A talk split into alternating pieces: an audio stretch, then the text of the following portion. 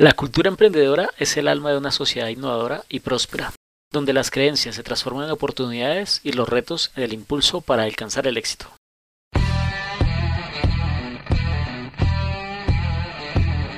Hola Makers, este es un espacio donde hablaremos de emprendimiento e innovación desde el ser.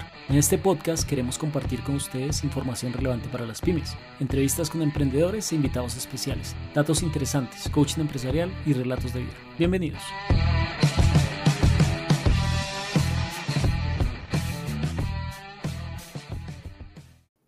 Hola, hola Makers, bienvenidos y bienvenidas nuevamente a un episodio de Makecast.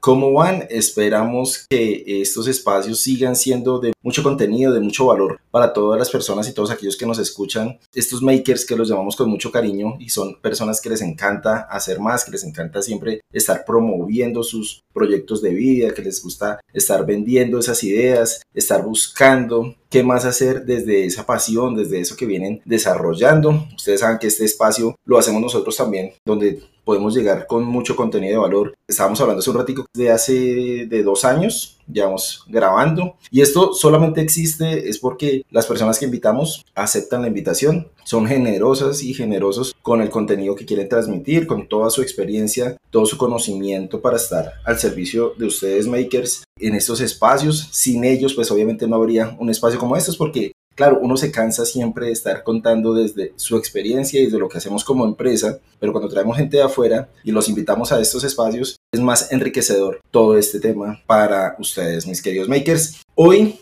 yo siempre lo digo, creo que todos los episodios los que nos han escuchado, siempre digo que soy muy, muy, muy feliz y me emociona mucho estos espacios, grabar como lo hacemos de esta forma digital donde pues nos permite llegar a gente que no solamente está acá en Colombia, también hemos grabado con gente de otros lados y hoy invitamos a una persona que ahorita les va a contar un poquitico más a detalle qué es lo que hace, pero nos parece muy, muy, muy chévere que nos haya aceptado la invitación. Ella se llama Natalia Rodríguez, administradora de empresas de la Pontificia Universidad Javeriana, con un MBA en la Escuela de Administración en Francia, en la Universidad de Bordeaux. Ella trabaja en la Secretaría de Desarrollo Económico en Bogotá y eso nos parece genial porque es una persona que está totalmente metida en el cuento del emprendimiento, es una persona que realmente está detrás de bambalinas gestionando todos esos proyectos y esa política pública que a veces no es tan visible para las personas del común, para la persona que está ahí, eh, solamente los que pueden disfrutar de esos programas, los que pueden estar como ahí en contacto con ellos. Actualmente la subdirectora de Emprendimiento y Negocios en la Secretaría de Desarrollo Económico de Bogotá, una ciudad bastante robusta, capital de Colombia, que tiene, pues obviamente ya estamos hablando de otro nivel, estamos hablando de unos programas bastante grandes. Así que Natalia, bienvenida, muchísimas gracias por haber aceptado esta invitación aquí a Makecast. Bueno, pues Alexis, muchísimas gracias a ustedes desde MakeMast y desde Makecast, de este podcast, por la invitación. La verdad, como dices tú, estos espacios son importantes y se crean gracias a la audiencia, gracias a ustedes que los promueven y yo feliz de poder estar acá hoy y poder compartir este espacio para que podamos hablar de estos temas que tanto nos apasionan.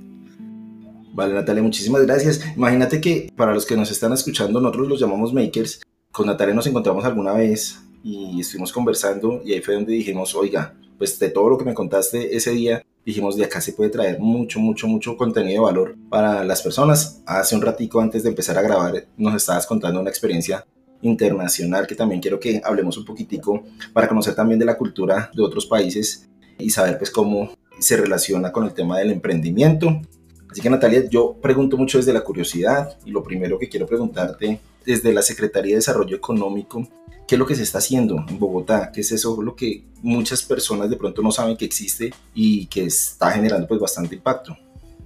Bueno, pues mira, nosotros efectivamente desde la Secretaría de Desarrollo Económico pues para que la gente sepa y entienda un poquito lo que hacemos y cuál es nuestra misionalidad. En Bogotá lo que hacemos es generación de ingresos, digamos, inclusión productiva y generación de ingresos para las personas. Eso como lo hacemos en dos vías, sea generación de empleo, que obviamente a raíz de la pandemia pues se cayó mucho en todo a nivel mundial, pues el empleo se disminuyó y hubo una crisis. Y la otra vía es por la generación de ingresos por medio del emprendimiento y de la consolidación de empresas. Yo estoy justamente en esa rama, en la rama que genera ingresos para la población, pero no concibiéndolos como personas, sino como unidades productivas. Y desde ahí hemos venido desarrollando desde el año pasado dos programas muy bonitos que quisiera contarles. Uno que se llama Impulso Local y está orientado justamente a todo el tejido empresarial, pero de base de la ciudad de Bogotá. Actualmente hay como 600 mil micronegocios en Bogotá y estos negocios tienen una particularidad y es que están como en esa etapa en donde necesitan ese empujón para poder pasar al siguiente nivel. Entonces nosotros estamos haciendo esa intervención y entendimos que las intervenciones debían ser integrales y básicamente están con tres componentes. Uno que es fortalecimiento y el fortalecimiento lo hacemos en tres habilidades como básicas que son digitales, comerciales y financieras. La segunda fase está más enfocada en capital de trabajo. Ya cuando tú aprendiste,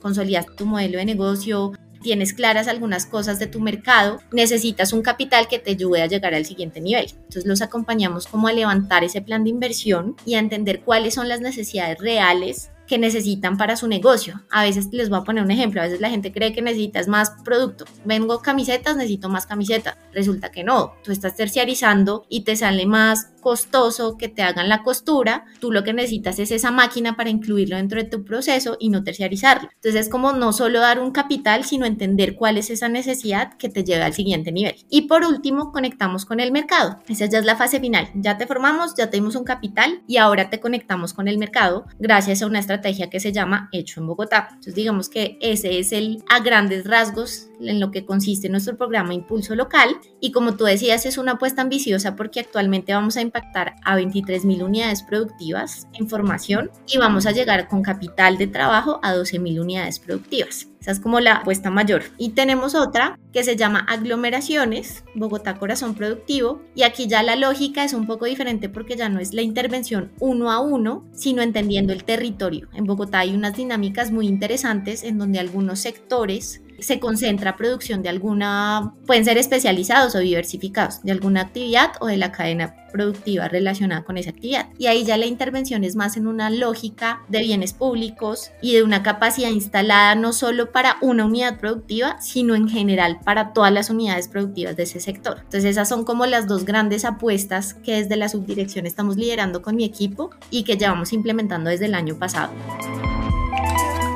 Mira que yo soy súper fan de ustedes, de sus redes sociales, y lo digo sinceramente, y lo digo también porque hemos tenido la oportunidad de trabajar y estar viendo pues el ecosistema emprendedor en otros municipios, en otros espacios, y por ejemplo eso que dices de hecho en Bogotá, uno antes no lo veía que estuviera como tan involucrado en las diferentes actividades que desarrolla la misma Bogotá. Me explico. Por ejemplo, hubo una feria en Corferias, se llamaba Smart City, y allá que tuve la oportunidad de ir, allá estaba hecho en Bogotá, entonces habían unos emprendedores con sus locales, sus stands, y pues claro, había tráfico de personas, habían oportunidades, seguramente se generaron ventas. Uno pasa por la séptima, uno pasa allá hacia el centro, uno está en el norte, está en Chapinero. O sea, no es una feria como que uno dice, ay, sí, yo lo hago por cumplir, sino que es algo que es muy recurrente que me parece genial que estos emprendedores tengan esos espacios, esas oportunidades. Y yo que tengo la oportunidad de acercarme a hablar con ellos también por ahí, a, echar chisme, como dicen, les pregunto desde la curiosidad también cómo les ha ido. Y ellos agradecen esos espacios porque dicen, siempre vendemos, siempre pasa gente, siempre generamos relaciones,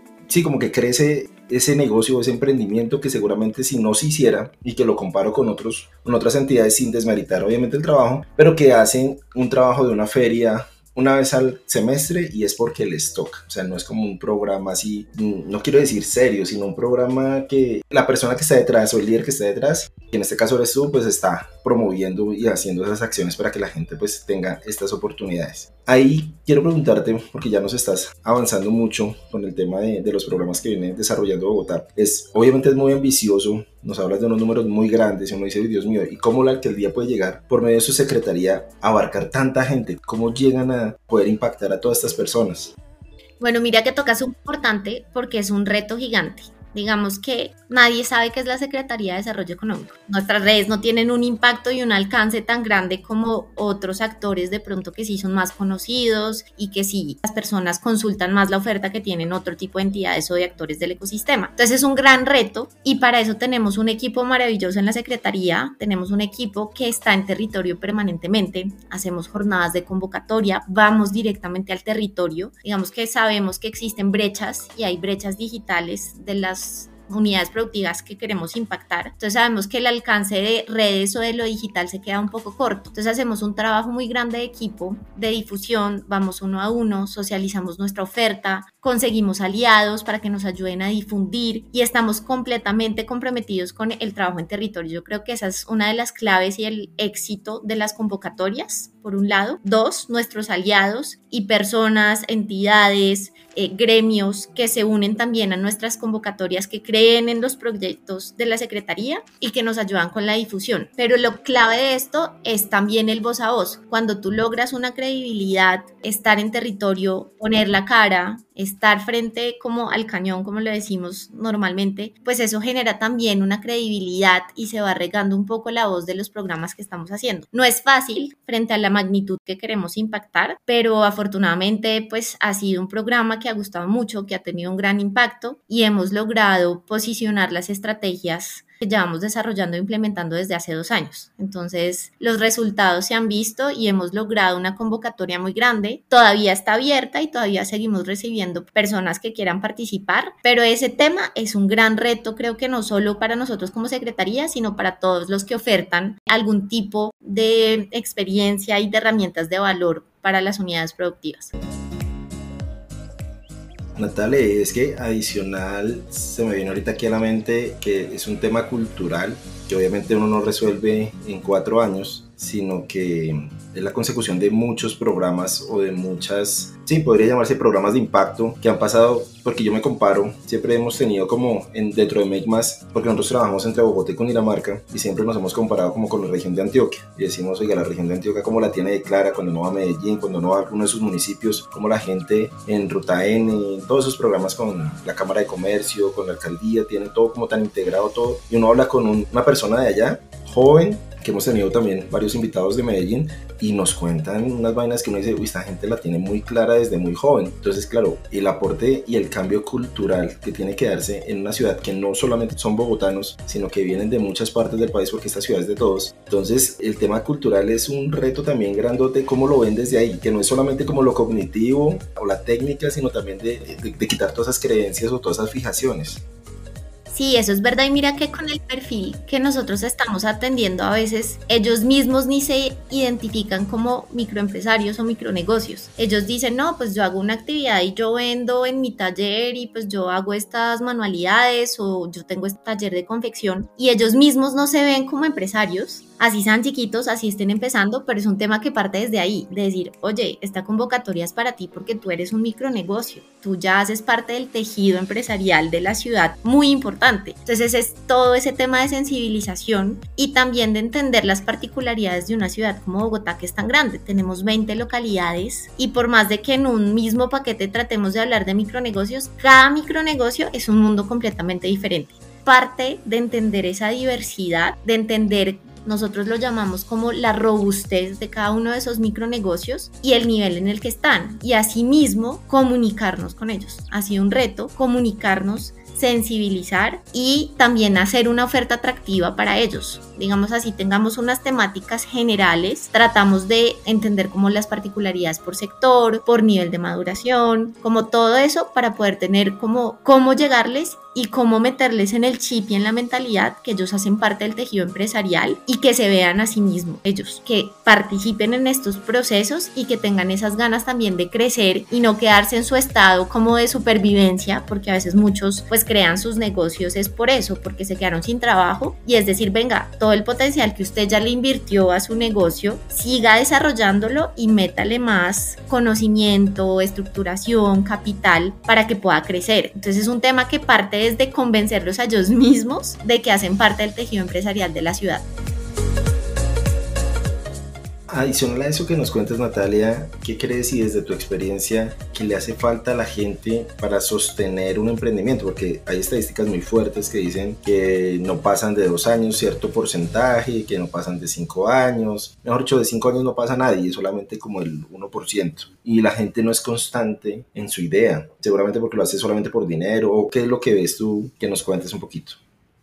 Yo creo que en las primeras fases es un tema de estructuración, de conocer en verdad qué estás haciendo, de conocer cuál es el negocio en el que te estás metiendo, de conocer como toda esa actividad y esas oportunidades. Te voy a poner un ejemplo, a veces hay personas que uno ve en la esquina que lleva cinco años vendiendo empanadas. Lleva cinco años si lleva tres años es porque de verdad ya tiene un producto que está probado en el mercado, pero sigue ahí, sigue en esa misma esquina. Entonces claramente es un tema de los emprendedores, de los empresarios y de ese tejido empresarial de la ciudad, pero llega un punto en donde ya necesitan un empujón y ahí es donde nosotros como sector público, en este caso, entramos a dar ese empujón de dar más herramientas, de dar capital y de dar ese salto que les permita llegar a otro nivel. Entonces, si bien hay una parte que está realmente relacionada directamente con los emprendedores y con los que deciden generar un negocio, llega un punto que ya por más de que tengan ideas, ya se les queda corto a ellos solos y que necesitan ese empujón para entender qué otros mercados, cómo llegar dentro de la misma ciudad o dentro del mismo país o hasta mercados internacionales y necesitan ese empujón que no van a lograr solos y que necesitan como esa dinámica de ciudad y verse beneficiados por esos bienes públicos que se puedan implementar. Entonces, creo que es eso, creo que es un tema también de ellos mismos generar sus ideas y de fortalecerlas, pero un punto definitivamente tiene que haber acompañamiento y no solo desde lo público, sino también de esos actores privados que también tienen mucho para aportarles. Y es ese acompañamiento y articulación que a veces se nos queda un poquito en paisaje, pero que es fundamental y es articulación público, privado y académico.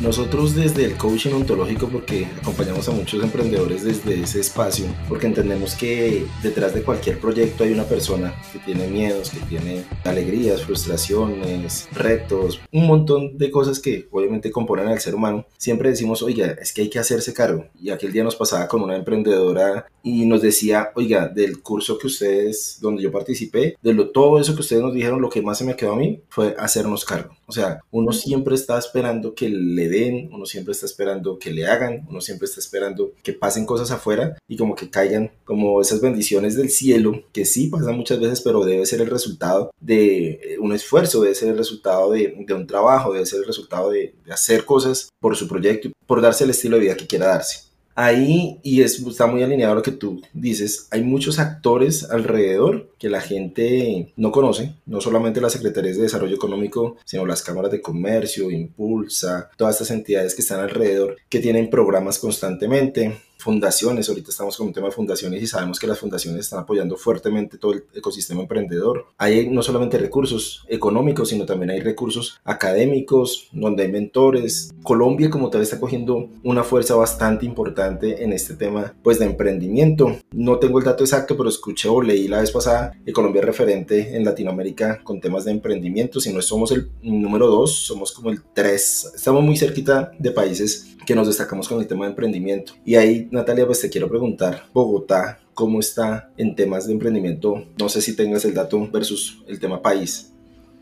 Bogotá definitivamente marca la parada en temas de emprendimiento, de creación de micronegocios. Tú decías ahorita y mencionabas a ciudades como Medellín, que también están muy bien posicionadas, como Cali, Pereira. Son ciudades que le han apostado y que le han metido la ficha, pero definitivamente pues la parada en temas de emprendimiento sí lo tiene Bogotá. Aquí confluyen y pasan muchas cosas interesantes. Y como tú lo mencionabas ahorita, Alexis, si tú le preguntas a un emprendedor de entrada, ¿qué le hace falta a usted? Muchas veces está decir plata, ¿sí? O sea, como que está esa mentalidad de que creemos que lo que nos hace falta es plata. Y tú le dices, listo, yo le doy esta plata y ¿qué? Se la gasta en dos meses y ya, chao. En cambio acá hay mucha oferta para ayudar a estructurar. Oiga, ¿cómo está usted estructurado? ¿Tiene realmente identificado quién es su mercado? ¿Tiene identificado cuáles son las necesidades del target al que usted le está apuntando y eso, y resulta que no. Entonces muchas veces no es solo plata, sino también los actores que hay en Bogotá y que logramos reunir, que ayudan, por ejemplo, nosotros tenemos algunos vouchers en donde la gente tiene 10 millones, pero no en plata, sino en asistencia especializada,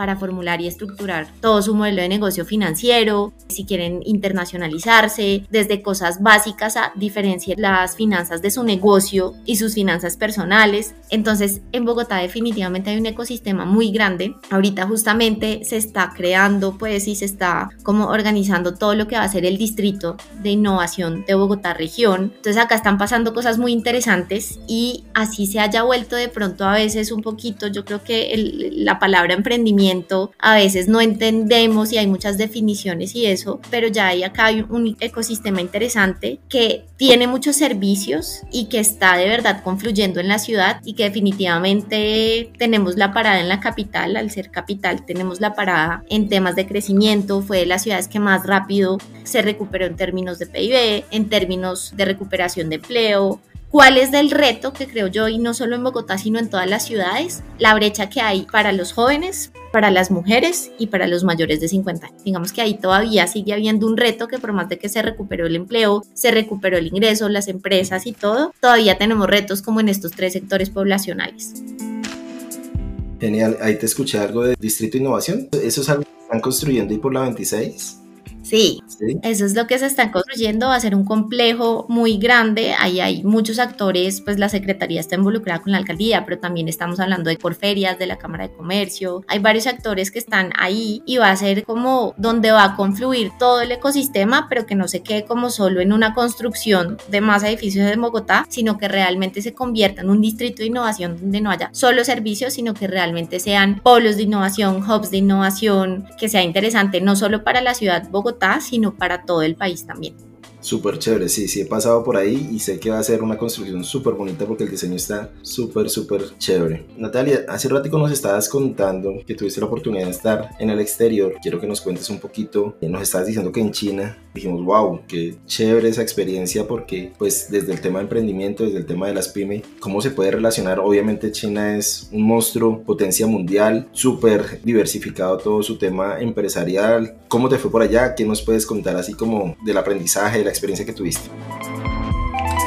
Bueno, sí, efectivamente fuimos a China, estuvimos en una comisión de estudios con varios representantes de Colombia, estuvimos 23 personas, no solo de Bogotá, sino de, ciudades, y fue un curso de fortalecimiento para aumentar la capacidad empresarial de las pymes en Colombia. Como experiencia cultural y de aprendizaje impresionante, te das cuenta por qué China en tan pocos años logró su cambio y logró llegar a ser hoy en día pues una de las potencias mundiales. Y lo que les comentaba ahorita es un tema no solo del sector privado, de la empresa, sino fue un tema país, o sea, ellos se propusieron realmente y desde las empresas hasta los jóvenes, hasta cualquier ciudadano, tiene claro cuál es esa visión de país. Nosotros hicimos una serie de visitas empresariales y todos nos decían al mismo tiempo cuál era su visión de país de aquí a 2045. Entonces, desde eso tú ya te das cuenta por qué sí funciona, porque están involucrando a la academia, están involucrando al sector público y al sector privado. Entonces, por ejemplo, allá algo que nos interesó mucho es ver cómo funcionan, digamos, todos los centros en donde están agremiadas o agrupadas, digamos, muchas empresas. Entonces tienen ahí todas sus empresas, entonces tú te das cuenta que el sector público aporta, no sé, les ayuda, por ejemplo, a pagar servicios para que sea más económico y para que puedan tener como ese espacio en donde desarrollen su actividad económica. Están las empresas, pues obviamente tienen sus plantas de producción, etcétera, etcétera, pero también está la academia y la academia está realmente involucrada en los procesos de investigación y innovación. Entonces nosotros nos hacíamos una reflexión interesante sobre China y es, durante muchos años sabemos que China copió, ¿sí? Entonces entonces se dedicaron como a ver qué estaban haciendo las potencias y copiaban lo que hacían las potencias. Copiaban los métodos de producción, las innovaciones y eso fue lo que los llevó, digamos, a donde están ahorita. Pero ya llegaron a otro nivel y ahora ya están en un tema de ellos mismos innovar y protegen mucho su empresa. Y algo interesante que aprendimos es que desde la empresa más chiquita, desde el inicio, tiene una mentalidad de proteger lo que está haciendo. ¿sí? Acá crean una empresa en China y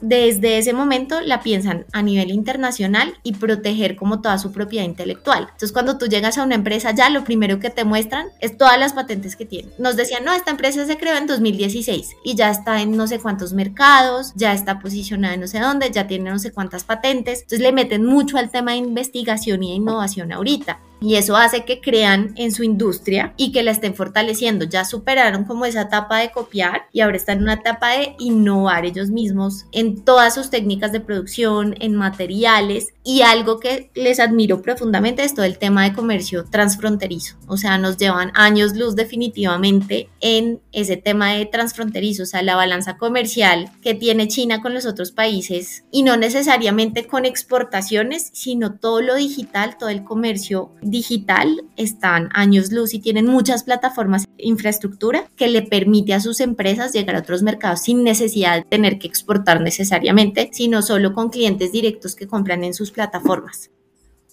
Qué chévere. No, qué experiencia tan maravillosa de Natalia. Y ahí tocaste un tema que para nosotros es súper, súper un eje fundamental en cualquier sociedad, es el tema de la educación. Efectivamente, nosotros, te lo cuento acá de experiencia, tuvimos la oportunidad de participar en un proceso de aceleración con un producto que era de educación y entonces parte de, de poder validarlo era llegar a los colegios y averiguar, porque hizo parte también de una investigación, cómo está el tema de emprendimiento en los colegios, tanto públicos como privados. Y desafortunadamente, bueno, nos apoyamos en una investigación que hizo Impulsa también y una organización que se llama GEM, que la hizo en el 2022. Ahí, digamos, Colombia está calificado de 3.5 sobre 10 en temas de emprendimiento en todo el sector de educación. Cuando fuimos a hablar con los rectores, cuando fuimos a hablar con profesores, realmente validamos eso, porque la educación obviamente dicen hay una ley y por eso hay aquí hay una materia de emprendimiento, pero esa materia la dicta el profesor de sociales o la dicta el profesor de matemáticas o la dicta cualquiera que vaya y busque algo en internet y luego haga una feria empresarial y chao, sí, como por cumplir, pero no hay una formación en los docentes, no hay una formación en esas personas que puedan llegar realmente a impactar la vida de los jóvenes. Hemos tenido la oportunidad de hacer el, bootcamp, que es uno de nuestros productos digitales, en colegios oficiales, donde el resultado es bastante, bastante positivo, pero que desafortunadamente hay barreras,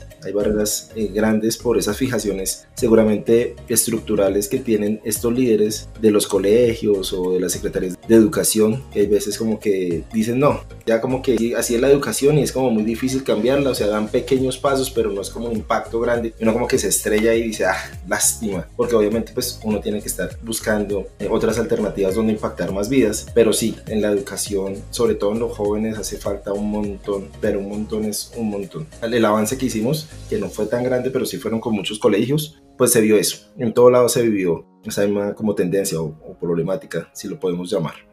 Natalia, te quería también preguntar desde la Secretaría de Desarrollo Económico, bueno, aparte de hecho en Bogotá, ¿qué otro programa, o sea, cómo las personas llegan a ustedes? ¿Cómo las personas es, llegan a una oficina, por internet? ¿Cómo se contactan? ¿Cómo es el proceso para que las personas que nos escuchan pues digan, oiga, sí, chévere, pero pues, ¿qué debemos hacer?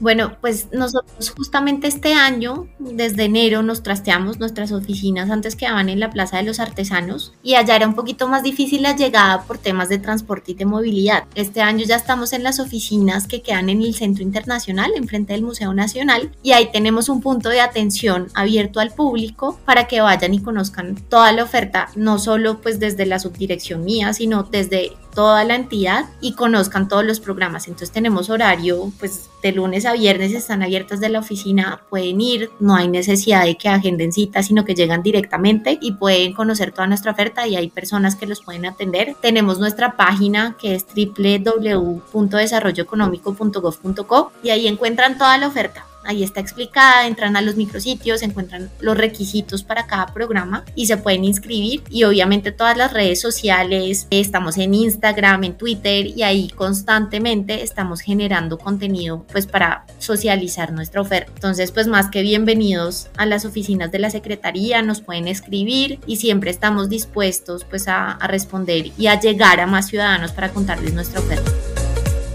Natalia, hemos hablado dos veces, una vez presencial y esta vez virtual, y las dos veces he notado esa pasión desde lo que hablas, desde lo que haces, desde, el tema del emprendimiento, tu formación también está muy orientada hacia ahí. Quería como ya desde esa parte personal preguntar por qué, de dónde nace esa parte de estar como en estos programas de emprendimiento, de estar, nos decías que eras emprendedora también.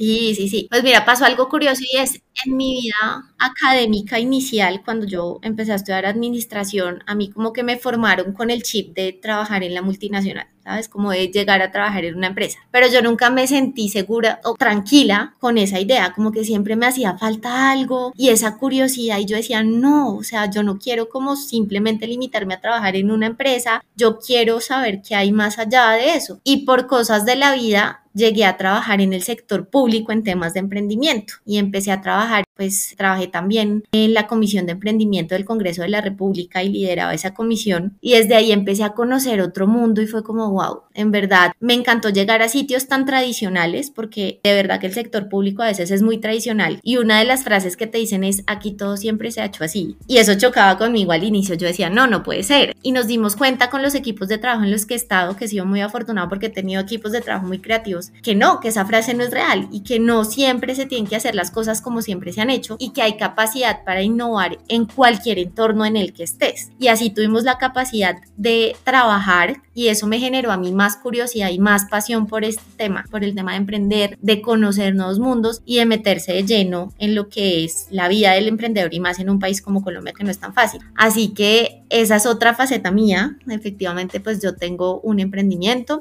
tengo una empresa con una socia que es mi hermana, que venimos también trabajando y aprendiendo no es fácil. Y eso lo pone a uno en una situación difícil, ¿no? Porque tú estás, por un lado, formulando programas y enseñando, pero al otro lado eres emprendedor y dices, wow, es difícil. O sea, es difícil y es de meterle el alma y es de meterle pasión y mucho trabajo para lograr sacar adelante las cosas. Entonces ha sido un reto y una experiencia maravillosa, como tú dices, estos son temas que a mí me apasionan y desde lo que soy como a nivel personal, siempre estoy involucrada en temas de emprendimiento, respiro emprendimiento, me encanta compartir y conocer personas y vivencias y experiencias y aprender. Por más de que uno esté en, en alguna entidad o en alguna empresa, siempre, siempre la capacidad de emprender, de conocer, de aprender y de sorprenderse para mí ha sido maravilloso. Entonces mi proceso personal también sigue en desarrollo, en crecimiento y todos estos espacios de conectar y conocer gente son valiosísimos.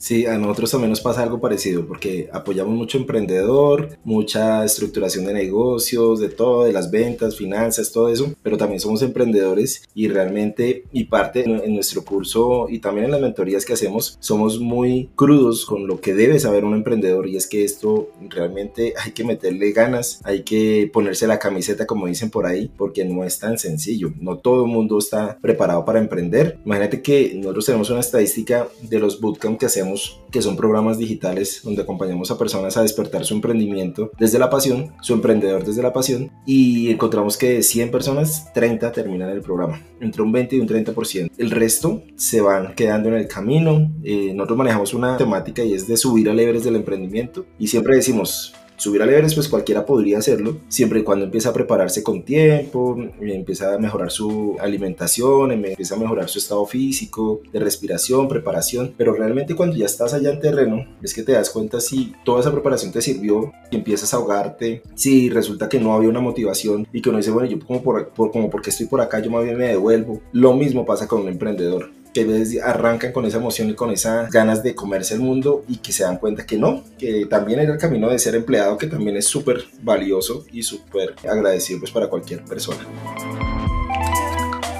Natalia, por último, y agradecerte pues la generosidad de toda la información que nos compartiste, de tu experiencia. Me gustaría que nos dejaras como un mensajito, pues también desde eso, que ha sido tu trayectoria en todo este tema emprendedor. Un mensajito para aquellos que quieren o que ya están emprendiendo. ¿Qué les quieres dejar o qué les quieres decir?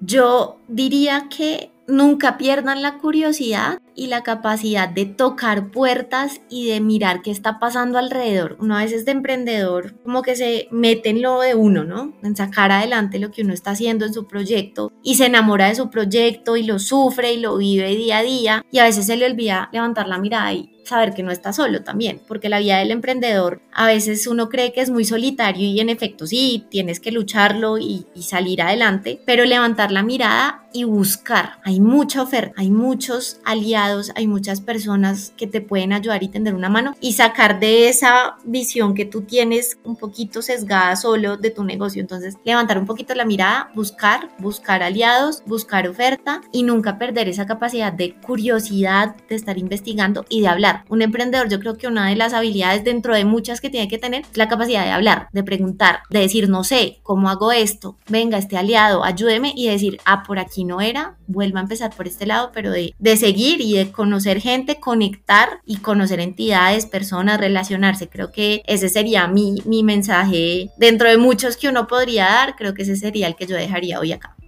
Súper, súper, Natalia. ¿Redes sociales tienes? ¿Algo que nos quieras compartir? Sí, mis redes sociales, pues en Twitter me pueden encontrar como Natalia Ropi y en LinkedIn también estoy como Natalia Rodríguez Pinzón. En esas dos como son donde más temas de emprendimiento pueden encontrar sobre lo que yo comparto. Bueno, Makers, ahí la tuvieron Natalia Rodríguez, subdirectora de la Secretaría de Desarrollo Económico de Bogotá del área de emprendimiento y negocios. Muchísimas gracias Natalia por tu generosidad. La verdad hablamos un ratico súper sabroso ahí. Se dio como que fluyó. Podríamos quedarnos mucho más tiempo hablando de estos temas que nos apasionan de parte y parte. Así que muchísimas gracias. Y para todos nuestros makers que nos siguen escuchando, recuerden seguirnos en arroba makemas.com, escucharnos en Makecast que en las principales plataformas de audio de podcast y pues nos vemos y nos escuchamos más bien en un próximo episodio. Natalia, que estés muy bien. Muchas gracias Alexis por esta invitación y bueno, ahí nos seguiremos hablando seguro. Nos apasiona vibrar en la misma sintonía. Queremos estar más cerca de ustedes en estos espacios de aprendizaje. Síganos en nuestras redes sociales como arroba makemas.co. Visita nuestra página web www.makemas.co y no olviden compartir con su amigo emprendedor.